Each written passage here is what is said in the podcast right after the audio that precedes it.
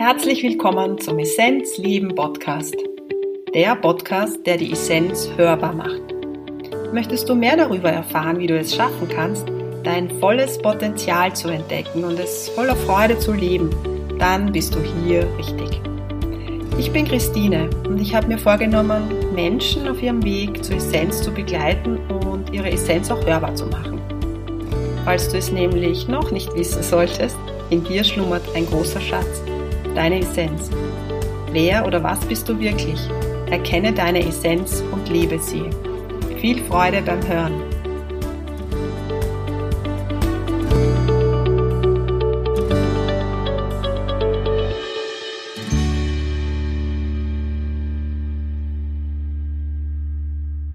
Ich freue mich, dass du wieder dabei bist, die Essenz hörbar, der Essenzleben Podcast. In der heutigen Episode ist Markus Angermeier zu Gast. Er ist Psychotherapeut, aber eigentlich ist er viel, viel mehr. Er hat auch Philosophie studiert und auch die Theologie ist ihm jetzt nicht sehr fremd. Und ja, ich würde sagen, er ist Meister im Öffnen von Räumen, die frei von Bewertung sind, frei von Druck sind, wo der Seinszustand noch mehr sein darf. Ein für mich sehr berührendes und lehrreiches Gespräch. Ich bin dankbar dafür. Viel Inspiration dir beim heutigen Interview.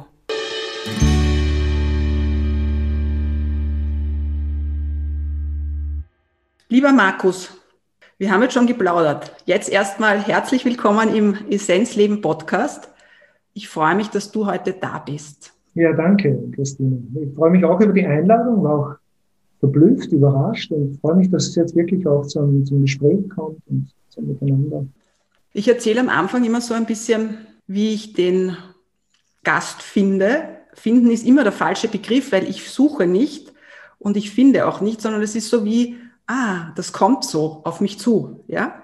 Also das heißt, Facebook dient mir da sehr gut. Äh, und irgendwie sehe ich dann ein Foto und dann lese ich was und dann denke ich, aha, ja, das wär's doch. Mhm. Und ich habe dann so begonnen, ein bisschen zu recherchieren. Du beschäftigst dich mit Logotherapie, Existenzanalyse, bist Psychotherapeut, bist aber noch viel, viel mehr, weil dein Ursprung kommt auch von der Theologie, beschäftigst dich auch mit Philosophie. Also ist das so ein Bereich, wo ganz viel Fragen immer wieder bei mir auch auftauchen. Und was ich spannend gefunden habe, das haben wir auch schon so ein bisschen angesprochen, dass wir eigentlich eine ähnliche Arbeit, nenne ich es jetzt mal unter Anführungszeichen machen, oder eine ähnliche Berufung haben, nämlich Menschen dabei zu begleiten und unterstützen, dass sie erkennen, das, was sie wirklich sind. Wir verwenden unterschiedliche Wörter. Ich nenne dieses, was wir sind, die Essenz. Logotherapeutisch oder von der Existenzanalyse wird man sagen, der Sinn, die Sinnhaftigkeit, das, was ich bin. Vielleicht kannst du das drüber dann nachher vielleicht so ein bisschen noch erzählen. Ja. Für mich ist die Frage, und die erste Frage ist eigentlich gleich eine sehr tiefe Frage, eine sehr weitgehende Frage, vielleicht auch eine naive Frage. Was braucht es denn für uns Menschen, um diese Essenz leben zu können oder auch diesen Sinn zu erkennen? Also vielleicht im ersten, vielleicht sogar erstmal zu fühlen. Ja, ich glaube, der erste Schritt ist einfach, was braucht's, damit ich das fühlen kann, was ich da so bin. Ja, das ist praktisch ein Kopfsprung ins Thema. Ja. Gleich mitten hinein. Ja. Also ich sage vielleicht noch zuerst, dass äh, als Existenzanalytiker bin ich sozusagen, natürlich äh, ist die gegründet worden von Viktor Frankl, aber weiterentwickelt natürlich ist auch historisch äh, gewachsen mit Alfred Lengle, Milo Tutsch und also die moderne Existenzanalyse, die äh, hat auf einer Seite schon das Sinnthema noch. Ja, Sinn ist eine große äh, Sache. Äh, aber sie eigentlich hat vier große Themen. Nämlich das eine ist das Sinnthema. Das andere ist das Thema, überhaupt da sein zu können. Ja, kann ich überhaupt, kann ich da sein? Also in der Präsenz, ja, in, in hier und jetzt. Ja. Das zweite Thema ist, mag ich leben? Ja? Mag ich wie, wie geht's mir mit dem Leben, in Beziehung mit dem Leben? Mag ich leben? Und ich komme natürlich aus der Psychotherapie, aus der, auch aus dem Klinischen, ja, in der Depression da mag jemand nicht mehr leben. Da ist das ein großes Thema. Wo ist es verloren gegangen? Was ist das, was es schwer macht? Und wo ist aber auch die Spur zur Lebendigkeit, zu dem, wow, ja, mhm, mhm. so mag ich leben. Und das also, äh, Sinn, äh, dieses Dasein können, das Leben mögen und das, äh, dann gibt's noch diese Ebene des darf ich ich selber sein. Also die, Ebene des Selbstwerts, würden wir psychologisch sagen, darf ich ich sein, so mit meinen Eigenheiten, mit meinen Marotten auch, mit meinem Vogel, ja, oder so, äh, darf ich auch ich selber sein. Finde ich da eine Akzeptanz, ein Wohlwollen zu mir, werde ich mir gerecht, werde ich dem anderen gerecht. Also das sind so die Themen, die existenziellen Themen in der Existenzanalyse, mit denen gearbeitet wird. Mhm. Und das Zweite ist, äh, und da kommen wir schon in diese Frage hinein, ja, was, was braucht der Mensch überhaupt, um den Sinn äh, erleben zu können? Ja? Ist, wie, wie, wie geht es prozessual? Das heißt, er braucht eine Wahrnehmung, er braucht ein Fühlen. Ja? Das, was einem Menschen wirklich wichtig ist ja, und von Bedeutung ist, das ist mehr gefühlt als gedacht. Also wir, wir brauchen einen, einen, einen guten Zugang zu unserer Emotionalität oder zu unserem inneren Empfinden. Es ist mehr als Emotion. Ne? Es ist ein körperliches Empfinden von Stimmigkeit. Also wir arbeiten da mit dem Begriff der Stimmigkeit, um ein stimmiges Leben zu leben. Ich glaube, das ist ja etwas, was ganz häufig vorkommt. Ich bin vom Ursprung her Lehrerin mhm. und also Sonderpädagogin und wow. habe viel in dem Bereich gearbeitet mit Kindern, die halt aus ihrer Wahrnehmung gehen. Und das heißt, ich glaube, der erste Schritt ist auch dass wir uns Menschen ja auch körperlich nicht mehr wahrnehmen, fühlen können. Ich weiß nicht, wie du das siehst, aber das ist oft ja so, dass, wir das auch, dass dieses Spüren, dass man auch nicht zuordnen kann, wo sitzt denn ein Gefühl auch im Körper zum Beispiel? Weißt du? Ja, die Verortung von Emotionen oder da ist ein Zittern oder da ist es schwer in der Herzgegend oder so. Das ist für, ist heute gar nicht so leicht. Das ist, wir lernen das nicht in den Schulen. Äh, und so ist wirklich, es ist wie eine Entfremdung auch passiert, so über, über viele Jahrhunderte auch. Ja. Äh, in der Medizin versucht man es heute auch zu korrigieren, wieder ganzheitlich zu werden. Ja. Äh, das, da hast du völlig recht. Das ist gar nicht so selbstverständlich. Und äh, ja, das ist ein, ein Schwergewicht an den kognitiven Fähigkeiten. Ähm, und das führt aber, wenn es zu radikal ist, äh, äh, dann führt es auch zu einer Entfremdung von mir selbst. Ja. Ich kenne mich selber nicht mehr, weil wir sind viel mehr Natur als Kultur oder als, als kognitiv, rein kognitive Wesen. Das ist eine Frage, die mich persönlich natürlich auch ähm, seit ich denken kann beschäftigt. Also denken kann, weiß ich jetzt nicht, aber sehr, sehr lange beschäftigt ist. Wie kann ich das, was ich fühle, weil gefühlt habe ich es relativ bald mal, aber wie kann ich es leben? Und vor allem, das ist jetzt auch eine Frage, die vielleicht du dann auch gleich so einbauen kannst, was hält uns denn auch so ab, dass wir eben diesen Sinn auch leben? Oder ich würde sagen, eben, was hält uns ab, die Essenz zu leben? Ja, das ist auch eine, eine große Frage. Also, ja, aber wenn ich bei mir selber schaue, ja, da kann sein, ich habe ein ganz klares Empfinden, das wäre gut, ja, oder so möchte ich äh, leben, ja, oder, oder das möchte ich tun, ja. Und trotzdem kann es dann eine ganze Reihe von Gegen, Gegengründen geben, ja, zum Beispiel Angst, ja. Angst, wenn ich das tue, werde ich nicht geliebt. Angst, wenn ich das tue, dann werde ich ausgelacht. Nicht mehr verstanden. Meine Freunde wenden sich vielleicht ab. Und das merken wir schon. Also, das ist gar nicht so einfach. Ja. Ich glaube, das Angstthema ist etwas, was mich auch persönlich sehr beschäftigt, weil ich habe in meiner Praxis die letzten zwei Wochen, also wirklich bin ich mit dem Thema Angst extrem konfrontiert worden. Und ich frage mich dann auch immer, woher kommt diese Angst?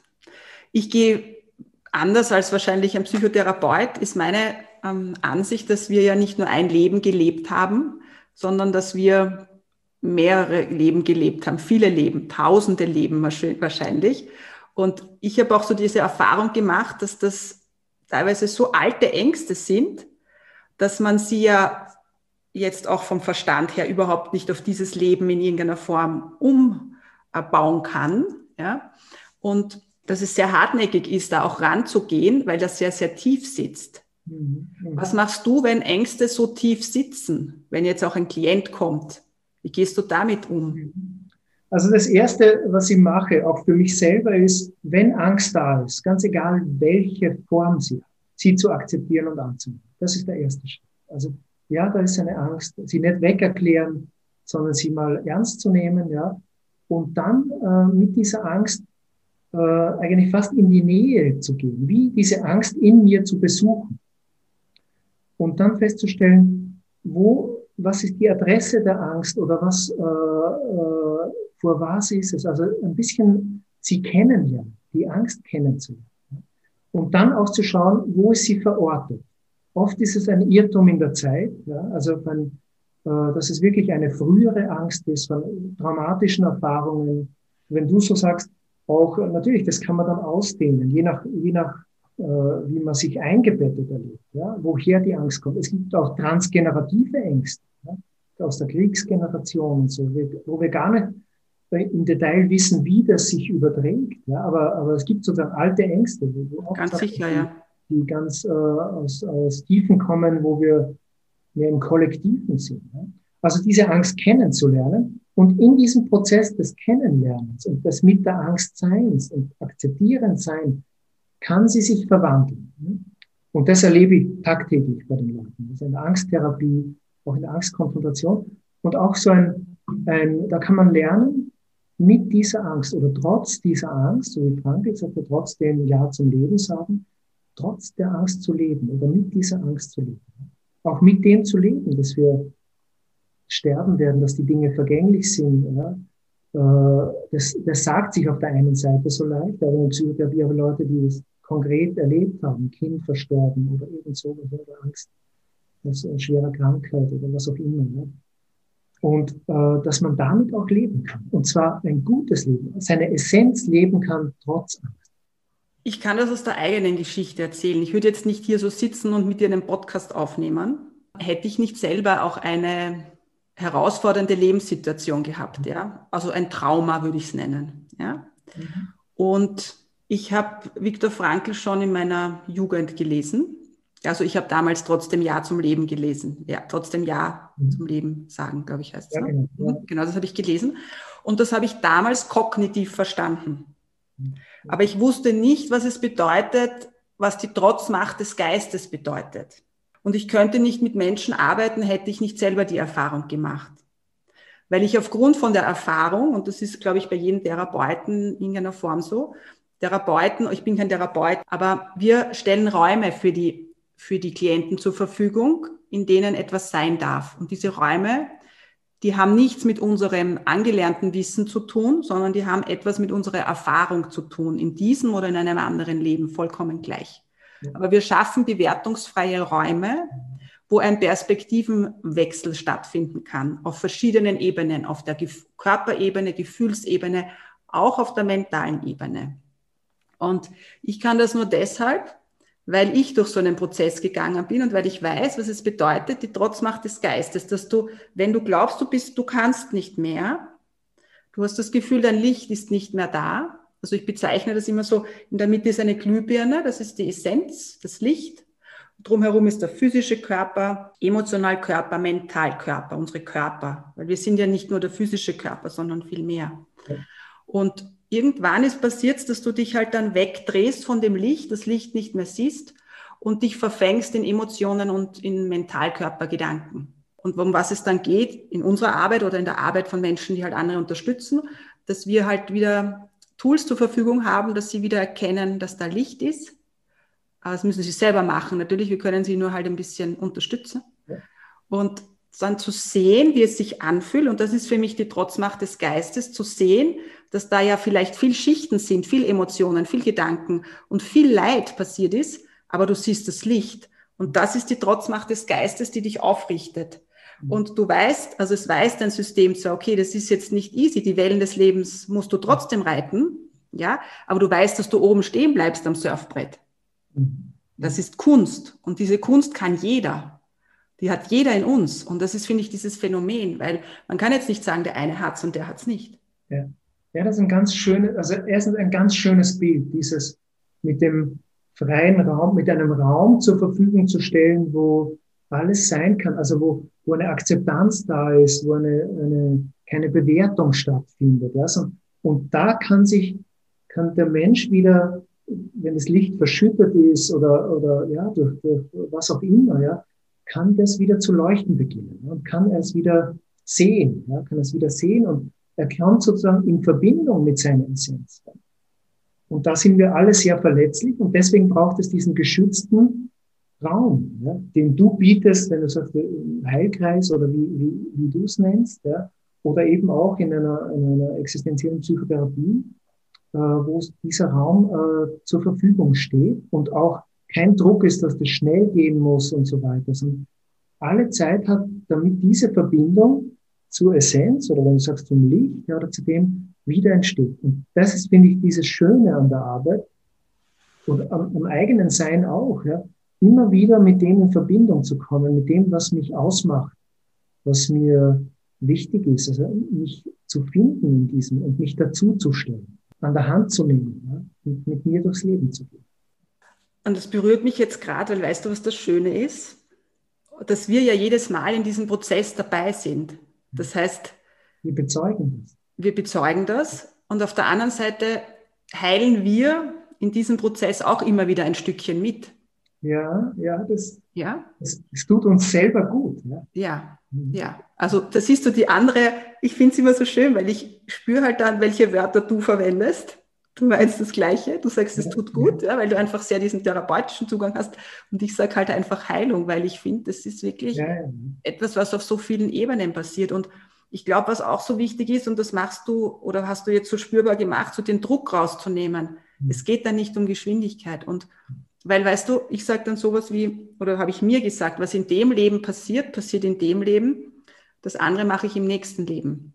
Das hat mir, weil ich halt einfach, ich komme sehr von dieser yogischen Richtung, der vedischen Philosophie, habe eine Zeit lang auch so geglaubt, ja, ich muss mich halt extrem weit, ich sage jetzt muss, weiterentwickeln, damit ich so wachsen kann. Ja, eben aber aus dem Grund, aus dem Leid herauszukommen. Auf, mhm. Deshalb war das, ja. Und dann entsteht auch sowas wie Druck. Druck mhm. ist nicht gut. Druck ja, Druck verunmöglicht. Ich, ich habe da immer so, ich verwende gerne ein Bild aus der Natur wie bei einer Pflanze. Ja. Da kannst du noch so sehr zupfen dran oder anziehen, die wächst nicht schnell. Es hat seine eigene Logik oder seine eigene Wachstumsrichtung ja, und seine eigene Wachstumsgeschwindigkeit. Jeder Mensch hat da seinen eigene, eigenen Rhythmus und der darf sein. Eigene Melodie. Ja, ja eigene Melodie, genau. Ja, das ist schön. Eine Frage, die mich sehr beschäftigt, auch es sind alle Fragen, die mich beschäftigen, aber die sehr, mein persönlicher Weg war, dass ich aufgrund vom Leid wachsen durfte, erkennen durfte. Also ich habe immer in mir gespürt, da ist ein unglaubliches Potenzial. Also ich war mit Leidenschaft und bin es nach wie vor, also ich arbeite zwar nicht mehr im Schulkontext, aber Lehrerin. Aber ich habe gefühlt, ich habe immer so das, das irgendwie gespürt, wann fängt mein Leben denn wirklich an? Das war so das Gefühl. Ich habe mir sogar einmal ein Buch gekauft. Wie, wie alt war ich da? Mitte 20 und das hat auch so einen Begriff gehabt wie, wann fängt mein Leben an? Ich wusste überhaupt nicht, um was da geht, aber ich habe das Buch einfach gekauft. Ja. Und das habe ich irgendwie unterdrückt. Also ich habe mir gedacht, naja, es wird schon irgendwie und so. Ich habe das Gefühl gehabt, ich lebe nicht im Jetzt. Und es hat dann eine wirklich orge Lebenskrise gebraucht und sehr viel Leid, um mich da so rauszukatapultieren und zu erkennen, was eigentlich diese Essenz ist, erstmalig diese Essenz zu fühlen, zu erkennen, was sie ist. Und ich denke, das ist ein Weg. Also ich lerne sie jeden Tag noch ein bisschen besser kennen, ja. Aber die Frage ist, braucht es für uns Menschen das Leid, um in diesen Erwachungsprozess zu kommen? Hm. Also, jetzt muss ich nochmal zu Frankl zurückkommen. Frankl hat ja gemeint, äh, Psychotherapie würde auch dazu verhelfen, leidensfähig zu werden. Also ein Leid auch halten zu können, wenn es nicht vermeidbar ist, ja, es halten zu können und mit dem auch zu leben. Also in gewisser Weise auch Leid auszuhalten. Ob es es braucht, ganz allgemein traue ich mir, merke, mag, würde mir gar nicht gern festlegen. Ja. Mhm. Aber was ich schon merke, ist, dass wenn Leid ins Leben kommt ja, oder Krisen hat, dass da auch eine Wachstumschance drin ist. Das, das ist mit Sicherheit. Und dass wir in der Regel, es gibt ganz äh, Psychoanalytiker, die das ganz radikal sehen und sagen, ja, Menschen verändern sich ohnehin nur über Leidensdruck. Ja. Da bin ich mir nicht so sicher, ob das wirklich so streng ist. Ja. Aber Tatsache ist, und das wird immer wieder erzählt, und du sagst es auch, da war, das war auch, da waren auch Impulse. Ja. Und ich kann es für mich auch sagen, also ich, mein Lebensweg ist ja auch nicht geradlinig, sondern der ist sehr verschlungen. Ja. Vier Berufe, bis ich zu dem gefunden habe. Interessanterweise hatte ich dann bei Psychotherapie zum ersten Mal das Empfinden, jetzt bin ich an dem Ort, an meiner Lebenslandkarte, also wo ich eigentlich, wo es gut ist. Ja. Und das war aber auch ein längerer Weg, der da dazugehört. Und da hat da es auch Leiden gegeben oder so, ja. oder Krisen oder Scheitern. Äh, das gehört dazu in einem menschlichen Leben. Das Gefühl, das ist auch, äh, da ist auch wieder diese Haltung der Akzeptanz, die da drinnen ist. Und wie Kierkegaard auch sagt, ja, das Leben kann nur mit Blick nach vorne gelebt werden und es wird mit Blick nach hinten, nach rückwärts verstanden. Es kann sein, dass was manches jetzt als schweres Leid äh, aussieht, in zehn Jahren im Rückblick sehen, dass das eine, eine, das war irgend, da ist was Gutes draus geworden. Und das, glaube ich, ist immer offen zu halten, ja, so dass es nie, das, wie, die, wie die Sinnmöglichkeit der Frankl oder jeder, es ist wie vom, von der Möglichkeit her immer eine Chance. Wir sind Möglichkeitswesen, wir sind nicht festgelegt.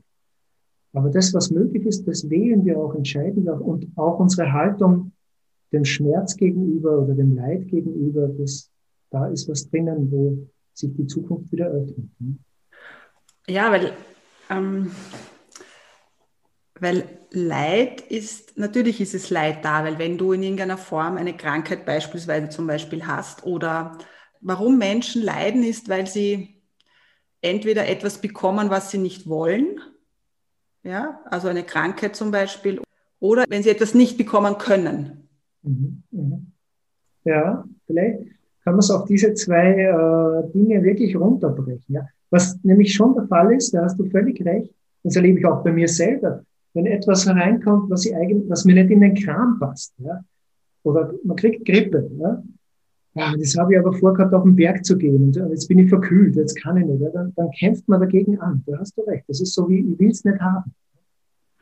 Aber es ist so, ist jetzt da. Mhm. Du hast vorher gesagt, wir sind Möglichkeitswesen oder Möglichkeit steht uns frei. Ja? Und das ist auch etwas, was mich sehr beschäftigt. Ich war, ich habe viel, viel Zeit in Indien verbracht. Im Moment kann ich es gerade nicht, aber ich werde es hoffentlich bald wieder machen.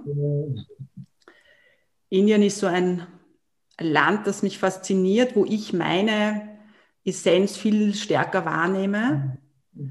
Ich habe es irgendwie immer wieder versucht, mir zu erklären.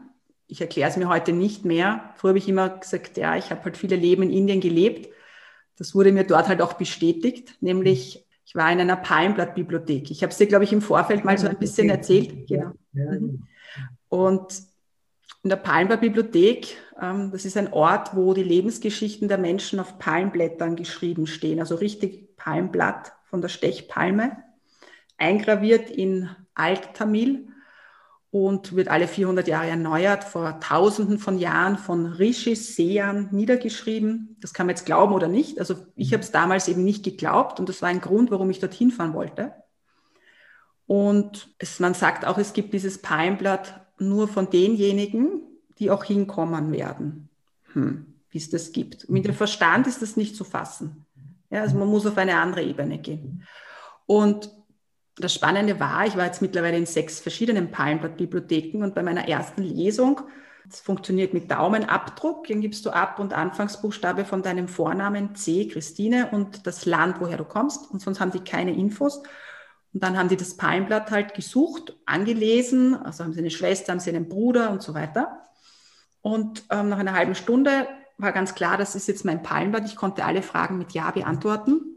Und dann haben die begonnen halt ähm, ja, also ist the name of your father Leopold, ist the name of your mother Anneliese, mein Geburtsdatum, dass ich Christine heiße und dass ich Pädagogin vom Ursprung her bin. Und ich habe mir gedacht, wie kann es das geben, dass irgendwo irgendwann mal Rishis, Seher, die Information runtergeladen haben, wie von einem Server und das aufgeschrieben haben. Das ist das Erste. Und aber das Spannende ist, dass die nicht nur den aktuellen Zustand von mir wussten, also oder woher ich komme, sondern ja. dass die auch wussten, wann ich genau mit Yoga begonnen habe, zum Beispiel. So Dinge, die in meinem Leben wichtig sind, weil Yoga ist etwas, was mich, was viel bei mir bewegt hat. Ja, Yoga ist ja jetzt nicht diese mhm. Yoga-Asanas, sondern da geht es um die Philosophie, da geht es um ähm, in den alten Schriften ist ja nichts anderes als bei uns Bibel oder wo es um den Sinn geht, wo die, die ja. Sinnfrage des Menschen beantwortet wird. Und ich konnte mir halt dann dort viele Fragen beantworten. Deshalb hat es mich in diese Richtung mhm. gezogen. Deshalb ist Yoga für mich diese wichtig. Ja?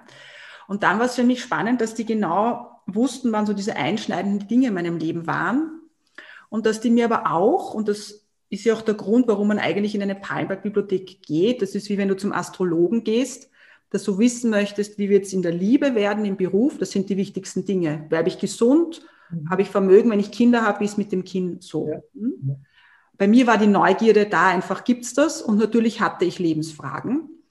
Und dann haben mir die eigentlich sehr viel beantworten können und haben mir ganz klar gesagt, was mein Weg ist. Und damals war ich schon so ein bisschen an der Kippe gewusst, okay, wann fängt mein Leben an? Dieses Gefühl war in mir und ich wollte eigentlich wissen, was ist jetzt wirklich mein Auftrag hier? Mhm. Was ist mein Seelenauftrag hier? Und die haben mir ganz klar gesagt, was der ist.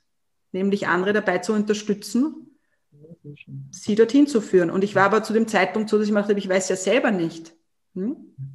Also ich, was ich damit sagen will, ist, dass da einfach ein, ein Plan mir in irgendeiner Form aufgezeigt worden ist. Mhm. Die haben mir damals auch gesagt, ich werde Ayurveda ähm, lernen. Ja? Und ich werde auch Siddha-Medizin, das ist in Tamil Nadu wird das gelehrt. Das ist ähnlich wie Ayurveda. Ja? Also ich ne, bezeichne das jetzt alles nur so ein bisschen oder spreche das alles nur so kurz an. Mhm. Ja? Aber worum es mir geht, ist, dass es war wie, okay, es gibt einen Masterplan für mich. Mhm. Der liebe Gott hat für mich einen Plan zur Verfügung gestellt, wie so ein Regiebuch geschrieben. Mhm. Und dieses Regiebuch steht. Mhm. Und dann war für mich die Frage, ja, wie viel freien Will hab, Willen habe ich? Mhm. Wie viel Möglichkeit habe ich eigentlich, mich zu entscheiden? Existiert das nur in unserem Kopf und brauchen wir das, damit wir uns frei fühlen? Wie siehst du das? Gibt es das? Haben wir die Möglichkeit des freien Willens? Ja, das ist eine ganz, ganz äh, komplexe Frage. Mhm.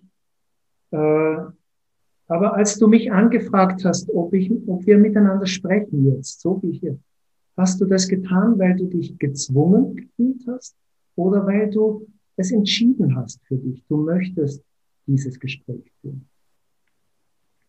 Weil es einfach der starke Impuls war. Ich sage jetzt, dass mein, meine Essenz, ich würde es so nennen, das war ein, ein Gefühl aus der Essenz heraus. Das war kein Gedanke, weil das funktioniert, das ist ja auch etwas, was schnell geht. Ja, genau. Genau. Und da, und da war ein Gefühl und ein Impuls. Aber das Gefühl zwingt dich nicht. Und der Impuls auch nicht. Die kann, viele Impulse äh, leben wir nicht, ja, direkt. Ja. Aber wir entscheiden. Und du kannst entscheiden. Und dann hast du mich angeschrieben ja, über, über Messenger.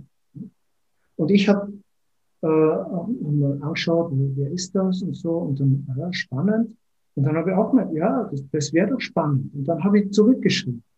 Und da, also äh, jetzt aus, aus meinem Hintergrund, äh, fokussieren wir sozusagen diese zumindest Mikroentscheidungen, ja, wo ich mich auch, da ist ein Impuls und da ist, da spüre ich, da zieht mich was an. Ja. Und gebe dem Raum oder nicht. Ja. Und dem gehe nach. Und da, gehe, da folge ich meiner Lebendigkeit. Aber es passiert nicht ohne mir wie ein Automat. Ja der einem, einem Plan folgt, wie eine Maschine, der man was eingibt und jetzt läuft dieses Programm ab, sondern es ist schon, ich bin mit dabei. Und du bist auch in deiner Arbeit. Nur deswegen kannst du, glaube ich, heilen. Weil du mit deiner Essenz schwingungsfähig, resonanzfähig mit dabei bist. Mhm. Und das läuft nicht ohne dich ab. Mhm. Du sagst Ja dazu. Mhm. Nicht, nicht immer, nicht kognitiv, das ist keine kognitive Ich verstehe, was du meinst. Wir sind auf einer ganz anderen Ebene jetzt. Ja, ja genau, genau. Und das nenne ich, da ist äh, ein Freiheitsspielraum. Wir sind natürlich nicht absolut frei, niemals, das ist ganz klar. Und das Interessante ist, wenn man das äh, in die, in radikal zu Ende denkt, am Ende kippt es wieder. Am Ende kippt es, dass nämlich ich an einer Stelle stehen kann und sage, das ist meines, da, ich kann nicht anders. Ja? Also bei Martin Luther ist es sprichwörtlich geworden. Ja? Er musste sagen, ich, äh, ich stehe hier, ich kann nicht anders. Äh, aus Freiheit, aber es kippt dann in die Notwendigkeit oder in den Plan sozusagen. Da an der Stelle, da stehe Und da wird's dann wieder, da kommen sozusagen die Widersprüche zusammen. Ja? Die fallen zusammen in dem Buch. Aber es ist eine komplexe Geschichte. Auch die Neurobiologie, die ja auch mit dem freien Willen ein großes Problem hat und so weiter. Das ist sehr befriedigend, wenn du das so erzählst, weil das, ähm, das ist ja auch dieser Funke. Also, also für mich, vielleicht fange ich anders an. Ähm, ich habe ein, seit ich mich erinnern kann, mag ich die Bibel sehr, sehr gerne. Ich würde sagen, ich liebe sie. Ja? Ich habe sie zwar früher nicht ähm, verstanden, aber ich habe die Schwingung gespürt ich weiß nicht, ob dir Bhagavad Gita was sagt. Das ist ja, so das, ja. ja mhm. Eigentlich über Bhagavad Gita lesen, wo du auch halt, da gibt es ein Gespräch zwischen Krishna und Arjuna. Krishna ist so wie Gott und Arjuna ist halt der Mensch. Und da gibt es ein Gespräch zwischen den zwei. Und Bhagavad Gita hat mich sehr fasziniert und über die Bhagavad Gita bin ich wieder intensiver zur Bibel gekommen. Also nicht, dass ich die Bibel durchgelesen hätte, aber immer wieder Impulse mir zu holen und zu fühlen, was bedeutet es wirklich. Und etwas, was mich sehr beschäftigt hat, war dieses Dein Wille geschehe. Mhm. Ich habe dein Wille immer so, also ich habe eine sehr naives, ein sehr naives Bild von Gott immer gehabt. Ja? Also Gott ist für mich, wenn ich jetzt als Kind denke, war das für mich immer so eine, ein großer, ein, eine große vermenschlichte Energie. Ja? Das natürlich dann schon, wie ich dann eine junge Frau geworden bin, nicht mehr so war. Aber dennoch ist es dann diese große Energie gewesen, ich würde sie dann bedingungslose Liebe nennen, dieses Gefühl, wenn du in deinem Herzen bist und dieses Gefühl wahrnimmst. Aber dennoch auch ein, eine Instanz, die uns leitet. Ja? Und das ist natürlich gewachsen. Und dieses Dein Wille geschehe war etwas für mich sehr im Außen. Das war etwas, ich gebe meine Verantwortung ab, weil ich kann eh nichts tun. Das ist nämlich auch handlungsunfähig zu werden. Du wirst starr dadurch eigentlich und sagst, dein Wille geschehe. Und zu erkennen, wie du das jetzt erzählt hast, habe ich das so stark wahrgenommen, weil dieser Funke, Gott ist in uns, nennen wir es jetzt das höhere Selbst oder selbst die Essenz, das ist Gott. Ja, das ist das Meer und wir sind die Tropfen und wir haben das in uns. Und wenn wir sagen, wir folgen unserer Intuition, wir folgen diesem Gefühl, dann fühlen wir Gott und dann, dann arbeitet Gott aus uns. Wir könnten das so sagen. Dein Wille geschehe ist eigentlich dieses, ich lasse diese Essenz sprechen. Ich lasse das, den Sinn sprechen. Ich lasse den Plan arbeiten. Das ist eigentlich dein Wille geschehe. Ja? Verstehst du, was ich meine? Ja. ja? Das ist ein wunderbares es kommt da auch zusammen, ja, es fällt auch da zusammen. Es ist so, dein und mein ist dann, oder es ist außen und innen kommt zusammen. Es ist, es ist auch in mir und ich folge sozusagen dem, der, der Richtung in mir. Ja.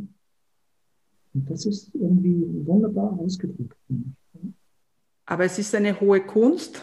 Ja, ja, ja, das ist, das, und, äh, und die Regel ist das nicht. Die Regel ist, dass wir irgendwie wir leben, wie man halt lebt. Man geht einkaufen. Wir sind nicht immer, man kann nicht immer 100 Prozent authentisch sein oder 100 Prozent.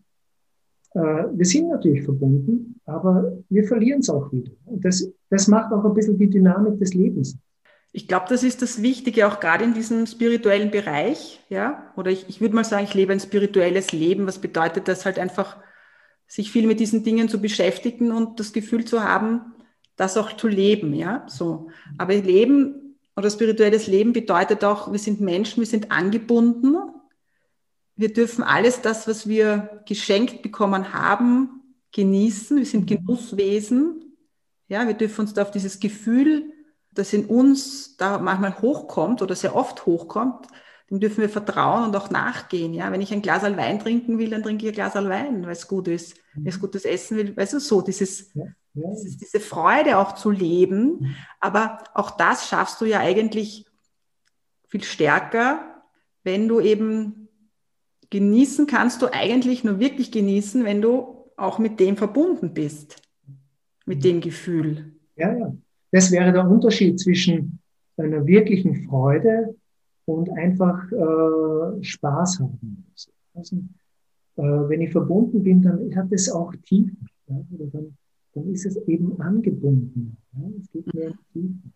Weil da fällt mir etwas ein und in einer Palmblatt-Bibliothek bei meiner ersten Lesung, ich glaube, es war in einer Palmblatt-Bibliothek, es war ein sehr, ein sehr berührendes Gespräch, weil da gibt es auch verschiedene, es gibt zwei verschiedene Traditionen, wie sowas gelesen wird und da gibt es natürlich auch unterschiedliche Menschen, die das natürlich lesen. Und es macht immer der Mensch aus. Und es gibt einen Leser in Bangalore, da war ich schon zweimal, der merkt, es ist eine Verbindung auch in irgendeiner Form da. Oder ich habe es gefühlt. Ja. Es ist halt irgendwie eine Verbindung zwischen uns da. Und der hat zu mir bei meiner ersten Lesung gesagt, du hast keine Ahnung, wie sehr du noch lieben wirst. Und hm. das wirst du daran erkennen, wenn du auf der Straße gehst und eine Blume siehst und sie anschaust. Und es berührt mich gerade, weil mhm. ich wusste damals nicht, was er meint, ja, was damit gemeint ist. Und heute weiß ich das, was das für ein Gefühl ist. Und das ist das, was du auch gesagt hast, mit Freude und Spaß mhm. haben. Es berührt. Es sind Kleinigkeiten oder ja, die Blume am Straßenrand oder, oder ja, das, das, und da merke ich auch, wenn du es erzählst, wie resonanzfähig äh, du bist dann an der Stelle. Ja? Was, was, sozusagen, was wir wahrnehmen, wir nehmen dann die Blume wahr. Und die, die spricht sozusagen zu uns. Ja? Es wird wie eine, wir sind verbunden mit, mit allem, was lebt und, und ist. Ja? Und das ist natürlich, ja, da, da sagen die, die, die großen Traditionen eben äh, Liebe dazu. Ja? Und Gott. Gott. Mystiker, ja, Mystikerinnen. Da kann ich Gott in allen Dingen begegnen. Das sagen wir in der Psychotherapie nicht. Das ist ein anderes Sprachspiel. Aber, äh, aber im Grunde schon. Und wenn du so beschreibst, das erlebt man auch in, in Therapien, dass man sich plötzlich mit einem Menschen auch auf einer menschlichen Ebene ganz verbunden fühlt, obwohl der ein ganz eigenes, anderes Leben lebt ja, mit eigenen Problemen. Aber so diese Verbundenheit äh, wird spürbar, ist auch fürs Gegenüber spürbar und die hat eine heilende Qualität. Wenn das eintritt, das ist immer ein Moment, wo, wo ein Erkennen da ist. Ja? Und das, das, sowas tut gut, das heilt. Ja? Mhm. Neben den ganzen anderen Dingen, die es auch gibt, methodisch, toolsmäßig und so ich habe ja auch Tools gelernt, aber unterm Strich ist es halt dann das, was du auch fühlst ähm, als Gegenüber. Und das ist auch nicht auf einer denkenden Ebene, sondern das ist auf einer, einer Etage tiefer, auf einer intuitiven Ebene. Ja? Denken ist mit dabei, aber es ist nicht nur Denken. Das ist, das ist ganz wichtig. Also ich sage jetzt, so würde ich dich wahrnehmen. Ja, es gibt sicher Therapeuten, also gerade Psychoanalytiker zum Beispiel, wo viel wenig Gefühl da ist. Also das ist also ich, nein, ich, ich sage jetzt, das ist meine Erfahrung so von, von, von wo, was für mich sehr, sehr spannend war, weil ich durfte einmal einen ähm, Psychoanalytiker kennenlernen, da habe ich Supervision gemacht als Lehrerin. Ich habe das immer sehr geliebt und wenn wir irgendwie die Möglichkeit hatten, vor allem damals noch kostenlos zu dem Zeitpunkt, dann habe ich das natürlich gemacht und Psychoanalyse hat mich einfach interessiert. Und da war für mich sehr spannend, wie da der Zugang war. Ja? Also dass da dieses, diese Distanz einfach so bewahrt worden ist, dass die Räume sehr stark abgegrenzt worden sind, dass ich in, in den Raum von ihm nicht reingehen konnte. Ja, sondern dass da einfach zwei Räume zur Verfügung gestellt worden sind in einem, also du meinst, du weißt jetzt, was ich meine, ja. Und. Ähm, sehr, sehr spannend für mich, sehr, sehr spannend, ja. Was mich auch noch interessiert, ist auch ein Thema, also du kommst von der, von der Existenzanalyse, aber du hast eine neue Technik entwickelt. Kann man das so sagen? Weil, weil du, es, du arbeitest doch körpertherapeutisch. Magst du ja. uns darüber was erzählen? Ich fand das sehr spannend, als ich das nur so kurz überflogen habe. Das hängt direkt mit unserem Thema zusammen, auch mit dem Präsenzleben. Äh, das in der Existenzanalyse natürlich auch, Existenzanalyse ist was Lebendiges, es entwickelt sich ständig weiter. Ja.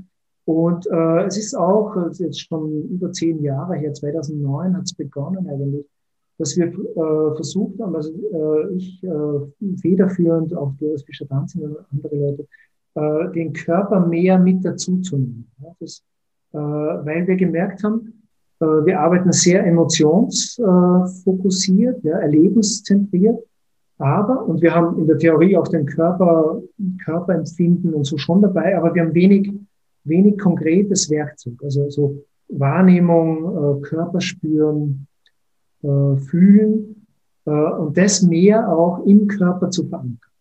Und dadurch haben wir das existenzielle Grounding entwickelt, ja, als eine, einen körperpsychotherapeutischen Ast der Existenzanalyse, die im Prozess bei jedem Thema ja, immer wieder auch das Körperempfinden ganz explizit dazu. Also immer wieder zum Beispiel mit der Frage, ja, wenn wir jetzt so miteinander reden, Christine, wie geht's dir, wenn wir so reden? Wie, wie fühlst du gerade im, im Brustbauch?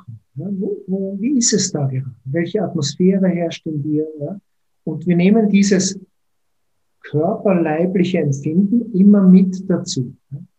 Zu den Gedanken, zu den, zur Geschichte, zum Narrativ, auch dieses Empfinden mit dazu. Und dadurch werden die Therapien wesentlich dichter, wesentlich dichter und sie gehen in gewisser Weise unter die Haut. Und dadurch werden sie sehr, sehr wirkungsvoll. Aber wir machen es nicht direktiv, sondern es ist wie eine Einladung. Immer wieder achte mal, wie dein Körper reagiert bei diesem Gedanken oder wie dein Körper reagiert bei diesem Satz, den du gerade ausgesprochen hast. Wird es da weiter oder enger? Ja? Was macht es mit der Lebendigkeit in dir? Und dann kann auch sein, dass äh, bestimmte Bewegungsimpulse sind. Man merkt im Gespräch, da legt gerade die Hand aufs Herz, dass wir solche Körperbewegungen und Empfindungen auch markieren, ja, zum Beispiel, oder merken, ja, das sind irgendwie gerade die Tränen in den Augen, was möchten die was sagen, ja, oder, oder wie, das sind, da grummelt's gerade, ja. Also so, das, diese Empfindungen, die wir sonst eigentlich wie selbstverständlich übergehen oder gar nicht beachten, mit dazu nehmen. Oder das Genen. Genen ist ein tolles Beispiel. Weil beim Genen, der normale Reflex, der ist, dass wir die Hand vorhalten und es eher unterdrücken im Gegenüber. Und auch die Einladung, ah, wenn der Körper gehen möchte, erlauben Sie dem mal so richtig, richtig zu gehen. Also, das ist erstens unglaublich entspannend und zweitens auch so wie eine Entladung. Das, wenn sich bei bestimmten Thema, an einer bestimmten Stelle ein Gähnen kommt, kann auch was anderes sein, aber ein Gähnen, Gähnen dann dem auch zu erlauben, dass der Körper diese Bewegung macht. Und zum Beispiel auch in Zeitlupe macht, sodass die Achtsamkeit, sie achtsam wahrnehmen können, was dabei passiert.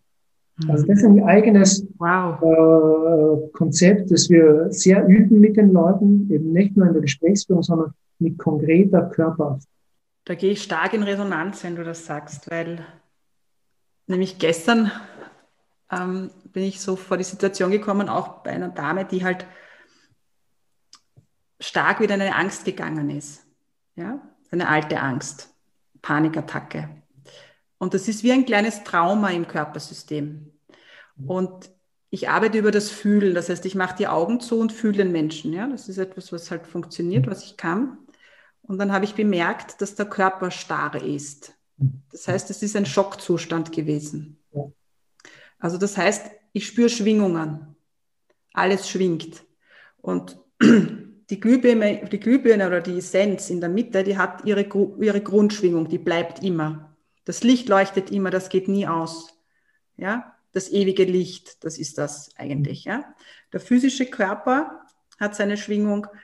Ähm, emotional Körper, mental Körper, schwingt nicht immer gleich. Wenn wir Rückenschmerzen haben, ist es dort dichter. Das heißt, du kannst das halt mit Bewegung auch natürlich, mit wie auch immer, Bewegung bringen und das Feine funktioniert auch. Das heißt, du kannst mit Emotionen arbeiten. Ähm, du kannst sie nicht löschen, aber du kannst mit ihnen arbeiten. Und deshalb habe ich das wahrgenommen. Und dann war für mich, okay, oh, da müssen wir jetzt einmal den Körper, beim Körper was tun. Und dann war, habe ich mir gedacht, okay, ich versuche mal, ob es nützt, wenn ich Stellvertreter in die Bewegung gehe und habe halt getrampelt und mich ausgeschüttelt. Uff, uff, hat nicht funktioniert. Ja.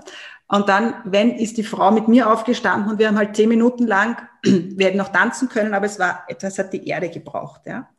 Und es war höchst interessant, weil ihr Thema ist es, ist es auch, sich so auszudrücken, ja, sage ich jetzt mal. Ja, ja, auf jeden Fall. Und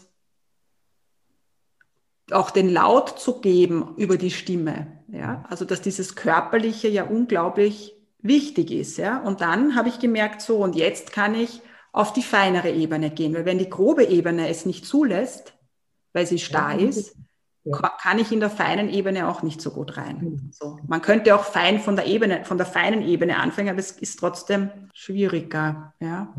Und auch, wie du das so beschrieben hast, über diesen therapeutischen Ansatz von euch oder von dir, dann war es für mich auch so klar, weil es braucht die Berührung, auch im physischen. Ja, und das, das ist natürlich wir berühren sonst auch mit Worten, gerade in der Psychotherapie. Es kann sehr berührend sein auch. Aber äh, wir verstehen diese Berührung auch nur, weil wir physisch berührt worden sind. Wir sind berührt. Also verwundete Heiler, die berührt wurden, ja, die äh, Heilerinnen. Ja. wir brauchen die physische Berührung. Und die ist natürlich in der Psychotherapie ein heikler Punkt, also muss ethisch äh, wirklich überlegt sein. Warum?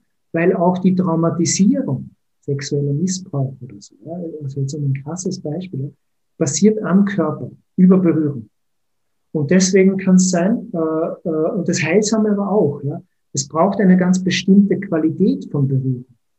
Und die müssen wir mit den Ausbildungskandidaten oder mit den Menschen üben. Und da habe ich das Gefühl, das hast du in deiner Ausbildung auch. dass man übt, es braucht eine bestimmte Qualität, ja, die vielleicht absichtslos ist, ja, äh, nichts will vom anderen und nicht invasiv ist, ja, also irgendwie mhm. das hinbiegen will, sondern, sondern auch so eine, und da gibt es verschiedene Berührungsqualitäten. Eine, die einfach da ist, eine, die hält, eine, die ein bisschen Widerstand gibt. Ja. Also mhm. ganz unterschiedliche Qualitäten von Berührung.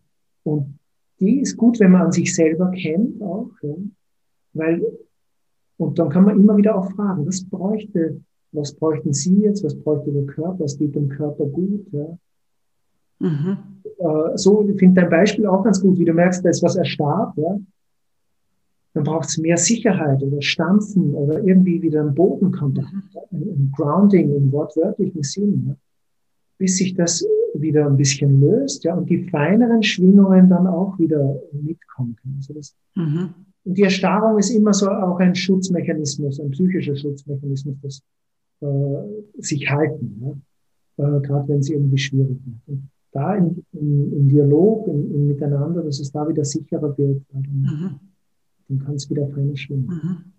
Ich kriege dann immer so Bilder und ähm, da, glaube ich, kann auch zwischen Mann und Frau noch sehr viel Heilung passieren, weil ich glaube, da ist sehr viel Gewalt auch in der Geschichte passiert, aber auch in anderen Leben, dass ich immer wieder merke, dass halt, es fühlt sich dann so an, wie wenn das erste, zweite Chakra, also das heißt bei Frauen sehr oft, dass das wie starr ist, wie Plastik, würde ich es fast beschreiben, weil das einfach zu ist, mhm. energetisch zu. Das hat aber auch sehr oft nicht mit diesem Leben zu tun, sondern einfach, weil das sehr viel Gewalt passiert ist. Es ist auch bei Männern, aber ich arbeite mehr mit Frauen interessanterweise. Es gibt bei Männern ist das genau das gleiche Thema, also das ist wohl egal. Und deshalb, wie du dieses von der Berührung gesprochen hast, ist es für mich so in einem geschützten Raum auch mal zu spüren, wenn die Hand am Bauch liegt, eine Hand, die nichts fordert und nichts will. Weil dieser Bereich, die Sexualität, ist ja oft mit Forderungen, mit Anforderungen auch verbunden. Ja, das ist dasselbe. Sobald eine Forderung, ein Druck damit verbunden ist, ist äh, stoppen die Prozesse. Und, und darum diese Qualität des absichtslosen. Und gleichzeitig ist es natürlich nie hundertprozentig absichtslos, denn es ist eine Behandlungssituation oder eine Gesprächssituation. Man kommt ja zu irgendeinem, mit einem, irgendeinem Wunsch auch, ja. Aber für diesen Moment, für diesen gegenwärtigen Moment nichts zu wollen. Und das ist oft sehr berührend, was die Menschen dann auch beschreiben, was sie da erleben. Also ich staune immer wieder, wenn Leute aus der Kraniosakralarbeit in die Therapie dann kommen, dass bei dieser Arbeit, obwohl da nur minimale Bewegungen gemacht werden, was die Leute für Bilder haben ja, und was ihnen sozusagen aus dem Körpergedächtnis erschließt, ja, was wir dann in der Psychotherapie wieder besprechen auch und so weiterarbeiten damit. Und das braucht, glaube ich, diese, diese Qualität von Berührung, wie du sagst, wenn die Hand am Bauch, am Haare liegt, ja, äh, und einfach mal da ist und wir in Verbindung sind und nichts voneinander wollen, keine Forderung. Das, in der Regel kennen wir solche Erfahrungen kaum oder ganz wenig. Ja, und das lernen wir auch, äh, das musst du und das musst du und damit das und das passiert. Ich glaube, das ist so ein zentrales Thema. Da gibt es auch einen, eine Stelle in der Bibel so mhm. vom Licht und vom Auge. Und dass du dein, das Licht also quasi nicht verdecken sollst oder in den, in den Winkel stellen sollst, unter den ja, Tisch stellen sollst. Unter den Scheffel stellen sollst. Unter den Scheffel, genau, ja. Sondern dass du das Licht hoch auf den Leuchter hängst. Und ähm, dass wir halt einfach sein dürfen, ohne zu tun. Und wir haben halt gelernt schon als Kinder, dass wir ja über das, über die Leistung, über das Leistungsdenken geliebt werden oder über die Leistung ähm, geliebt werden. Und dann ist es natürlich so, dass du dich halt kleiner machst und, ähm, und dich auch nur über, dies Leist, über diese Leistung deine eigene Schönheit erkennst. Ja? Mhm. Ich glaube, das ist so wichtig, dass man wieder einfach eben so Räume schafft, wie du es auch beschreibst, wo du berührt wirst, ohne etwas tun zu müssen. Mhm. Wo du sein darfst, wo du das lernen darfst, einfach sein darfst, ohne in irgendeiner Form irgendwie mit Druck, Bewertung in irgendeiner Form verbunden zu sein. Und ich glaube, das ist es ja eigentlich auch. Und je öfter wir uns in so Räumen befinden, desto mehr integriert sich dieses Gefühl wieder in uns. Ja, das ist eine Ursehnsucht, die da genährt wird. Und, die, und das, das tut uns allen gut. Ich erkenne immer auf Facebook, wenn du Fotos postest, das sind die in den Bergen. Und ich glaube, Du nährst dich, nährst deine Essenz. Wenn du lachst, ja. In, tatsächlich so, ich brauche immer wieder den Abstand, den Abstand vom Alltag, äh, um, um das, das hilft mir, mich wieder zu verbinden mit dem, was mir wichtig ist, mit dem einfachen Sein. Und dann kann ich auch wieder in, den, in die Begegnungen gehen und so, aber dann brauche ich wieder den Abstand. Und das, genau. das ich ja. werden. Weil das wäre meine Frage gewesen, wie suchst du oder wie findest du diesen Raum für dich, wo du sein kannst? Aber es ist für mich definitiv, deshalb beschreibe ich eben dieses Bild, also sind die Berge ne? Oder die Natur. Ja, die, vor allem die Natur, ja, die Berge im Spe Speziellen, da bin ich oft, ja, die Natur. Und dann äh, vereinzelt auch äh, Begegnungen. Ja. Aber bei den Begegnungen merke ich, die können sehr gut sein, aber die, da ist immer ein bisschen die Gefahr, dass sie schnell kippen auch in was Funktionales. Also auch mit Kollegen, die ich sehr schätze, aber dann, ja, dann müssen wir noch was machen oder so. Und ich verstehe, was du meinst, ja. Und dann Charakter. Ja. Nicht schlecht, nur was anderes. Ja. Das stimmt. Weil wir suchen Räume, wo wir, also ich kann das jetzt eben auch so, geht da jetzt auch so in Resonanz, ja, wo du auch nur Beobachter auch dann bist. Mhm. Ja, ja, ich glaube, das ist es.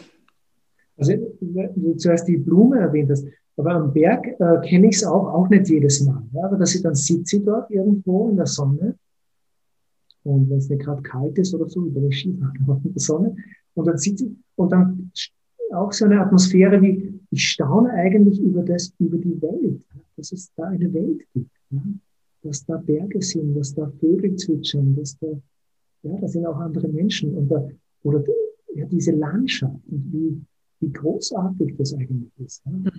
So ein, in so einem Weltraum zu sitzen. Mhm. Kugel, die durchs All rast, also wenn man sich das dann dazu holt. Ja, ja, klar. Und, das ist ja doch eine ja. außergewöhnliche Situation. Ja. Und dieses Geschenk des Lebens bekommen zu haben, einfach, oder? Genau. Und, Und da entsteht, kann sowas wie eine Dankbarkeit aufkommen. Das erlebt dann so ein, in Dankbarkeit, diesen Augenblick so erleben zu können. Und da habe ich das Gefühl, dafür lohnt es sich zu leben. Das ist super schön, ja. Mhm. Und ich glaube, das ist auch jetzt ein schöner Abschluss für unser Gespräch, dass es, glaube ich, viel mehr von diesen Momenten geben darf, für die es sich lohnt, einfach da zu sein. Weil es gibt auch die Wellen des Lebens, die immer wieder kommen, die haben wir alle. Aber ich glaube, unser Leben darf einfach ja viel mehr noch diese Momente haben, die wunderschön ist, die wir aber lernen dürfen zu genießen. Die nähern uns. Die, die nähern uns. Davon leben wir. Davon leben wir, ja. Lieber Markus. Ja, danke. Vielen Dank. Also wir könnten jetzt noch sehr länger, länger weiter plaudern, aber ich versuche es immer so bei einer Stunde zu halten und äh, bedanke mich für dieses Gespräch und vielleicht gibt es wieder mal zu irgendeinem speziellen Thema die Möglichkeit. Vielleicht hast du irgendwann mal wieder Lust. Von meiner Seite gern, also wenn du eine Idee hast oder so. Danke dir und alles Liebe. Danke dir auch. 招呼吧，爸 apa.